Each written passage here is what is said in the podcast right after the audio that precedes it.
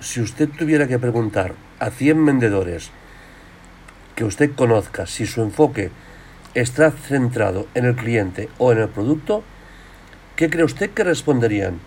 Pocos o tal vez ninguno se jactaría de estar vendiendo una caja o un balón. La mayoría de los vendedores están convencidos de que conocen las necesidades de sus clientes.